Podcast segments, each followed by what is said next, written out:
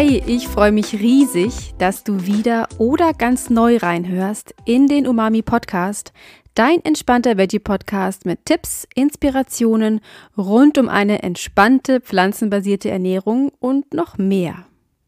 Heute geht es um Käse, genauer gesagt um Parmesan und Co. Denn ich habe vor kurzem ein Rezept für ganz einfache und schnelle Nudeln mit Zitrone und Butter entwickelt, also so eine Art Pasta al Limone. Und das Rezept verlinke ich dir natürlich unten in den Show Notes. Ja, und normalerweise wird da ja noch ordentlich Parmesan drüber gekippt. Das schmeckt ja auch gut, ist schön würzig. Nur, ist Parmesan denn wirklich vegetarisch? Hm, das ist die Frage. Also, dass er nicht vegan ist, ist ja, denke ich mal, klar, weil er wird ja aus Milch hergestellt. Und ich denke auch, dass die Antwort auf die Frage, ob er vegetarisch ist, auch relativ klar ist, wenn ich schon so komisch frage. Und wahrscheinlich wusstest du es sowieso auch schon. Also nein, er ist leider nicht vegetarisch. Im Parmesan steckt nämlich tierisches Lab, also ein Stoff, ein Enzym, das die Milch gerinnen lässt und der wird leider aus den Mägen von toten Kälbern gewonnen. Ich persönlich möchte das ja vermeiden, weil ich die Vorstellung einfach nicht mag. Mal abgesehen davon, dass ich ja generell versuche, Käse zu vermeiden, beziehungsweise sehr bewusst zu konsumieren.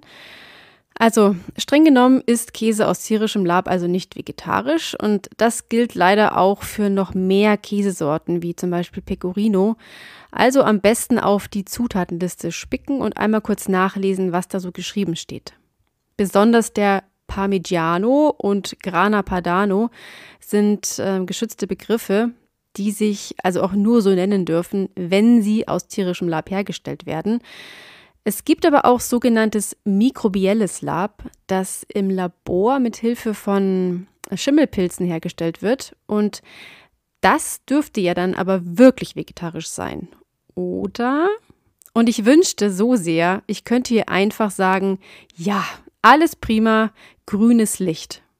Aber leider habe ich bei meinen Recherchen herausgefunden, dass auch hier laut der Tierschutzorganisation PETA bestimmte Nährmedien zum Einsatz kommen, die aus tierischen Bestandteilen bestehen.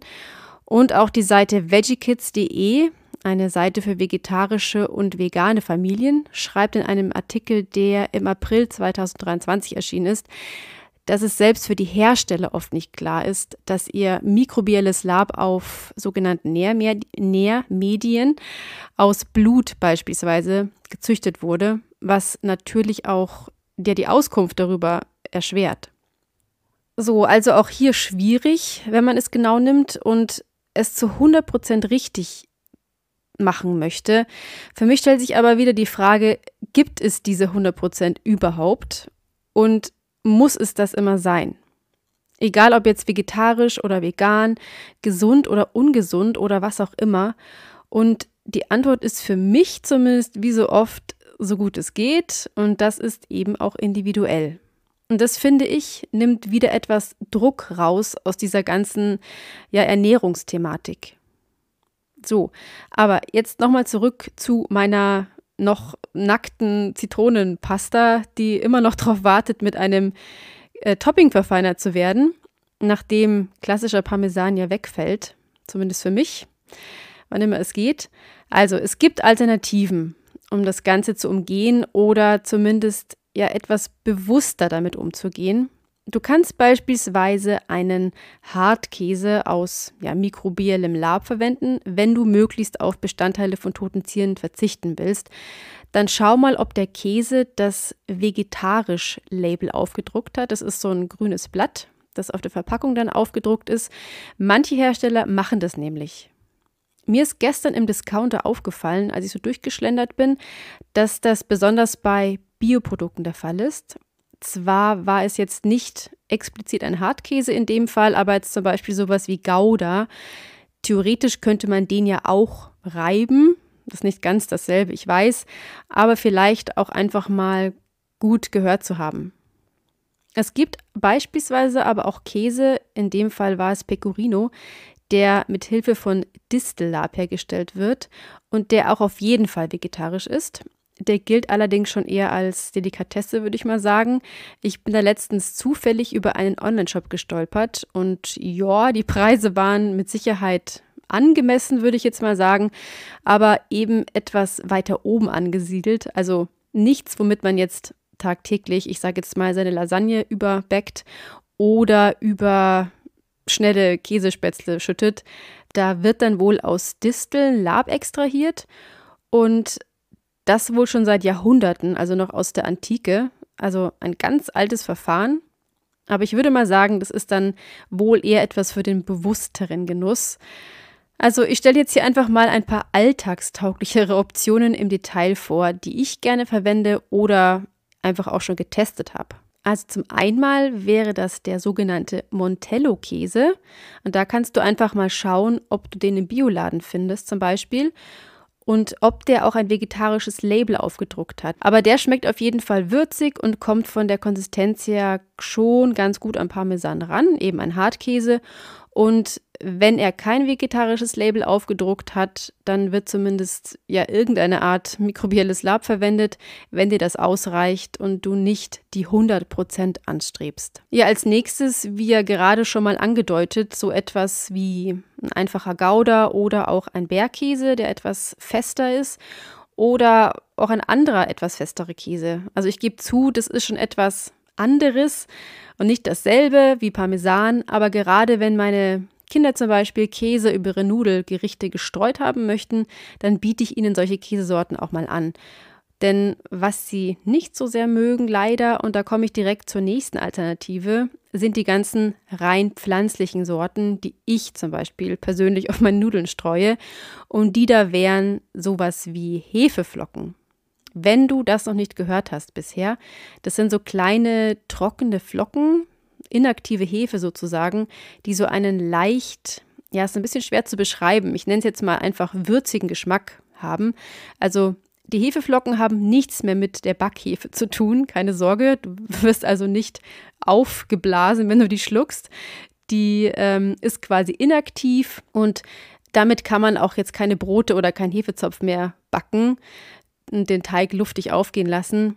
Dafür steckt sie aber tatsächlich voller guter Inhaltsstoffe und ja, sie schmeckt auch einfach gut, finde ich, und bringt ein bisschen Parmesan-Gefühl zumindest zurück, wenn man sich die einfach über die Pasta streut.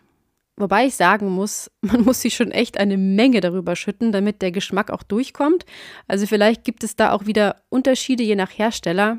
Manche Flocken schmecken vielleicht etwas intensiver als andere, aber es ist schwer für mich zu vergleichen, weil so eine große Packung Hefeflocken bei mir gerade echt Monate hält und ich selten neue kaufen muss. Naja, also ich würde vielleicht versuchen, die Hefeflocken mit ein wenig Salz in einer kleinen Schale zu mischen, damit du auch gleich noch diese Salzigkeit hast und man dem Geschmack so ein bisschen auf die Sprünge helfen kann. Und hier gleich zur nächsten Alternative, die auch die Hefeflocken beinhaltet. Du kannst das Ganze auch ein bisschen pimpen, indem du die Hefeflocken mit Knoblauchpulver, Salz und Cashews in einem Mixer fein mixt. Also nur so fein, bis du eben diese parmesanartige Körnigkeit hast. Ich muss leider ein bisschen aufpassen, ehrlich gesagt, was unerhitzte Cashews angeht, weil manchmal fängt mein Hals dabei leicht zu brennen an. Aber so grundsätzlich etwas, das nicht schlecht schmeckt und ja natürlich jetzt wie Parmesan nicht unbedingt, aber es ist auf jeden Fall eine leckere und würzige Sache, die man sich da auf die Nudeln streuen kann. Gerade wenn du auf zugesetzte Aromen verzichten möchtest und ja einfach wissen möchtest, was da so alles drin steckt. Ein Rezept dafür schreibe ich dir auch direkt unten in die Show Notes rein und dann kannst du das einfach mal selbst testen. Und damit geht es dann auch weiter mit pflanzlichem Parmesan in Anführungsstrichen oder nennen wir es einfach mal Pasta-Topping, das es fertig zu kaufen gibt. Da gibt es ja alles Mögliche, von veganem Topping auf Mandelbasis, Sojabasis oder auch Cashewbasis und so weiter. Und vieles, was ich bisher so getestet habe, hat mich ein bisschen an diesen, ja, diesen Streukäse erinnert, einer großen bekannten Marke für schnelle Spaghetti mit Tomatensauce, wenn du weißt, was ich meine.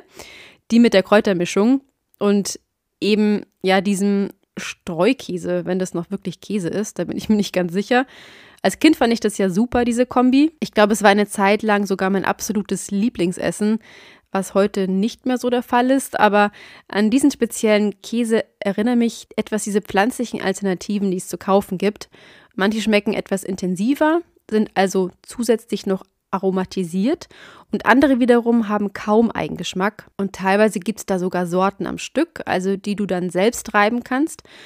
Bisher habe ich da allerdings nur ein Produkt getestet und das war, wie soll ich sagen, für mich nicht das Wahre. Also ich konnte es leider gar nicht essen, ging geschmacklich einfach gar nicht für mich. Das ist allerdings auch schon wieder eine Weile her. In der Zwischenzeit gibt es da ja wieder mehr und mit Sicherheit werden ähnlich wie bei der veganen Wurst und Co., wenn du die letzte Folge gehört hast. Mit Sicherheit werden die bestehenden Produkte auch immer weiter optimiert. Mein persönlicher Favorit, der mich auch wieder sehr an diesen Streukäse der großen Spaghetti-Marke erinnert, ist ein fertig geriebener veganer Käse auf Mandelbasis. Und ja, der ist auch aromatisiert, aber ganz ehrlich, wie viel sträubt man sich davon auf die Nudeln und wie oft? Der Punkt ist, so als Genussmittel für zwischendurch finde ich das schon okay. Geschmacklich würde ich mich da einfach mal durchprobieren, denn Geschmäcker sind ja verschieden, wie jeder weiß. Und du hast jetzt verschiedene Möglichkeiten, wie du Parmesan austauschen kannst, die du jetzt mal der Reihe nach testen kannst. Ja, das war meine kleine und ja auch kurze Parmesan-Episode. Ich hoffe, sie war ein wenig hilfreich und es war der eine oder andere Tipp für dich dabei. Es freut mich total, dass du bis zum Schluss dabei geblieben bist.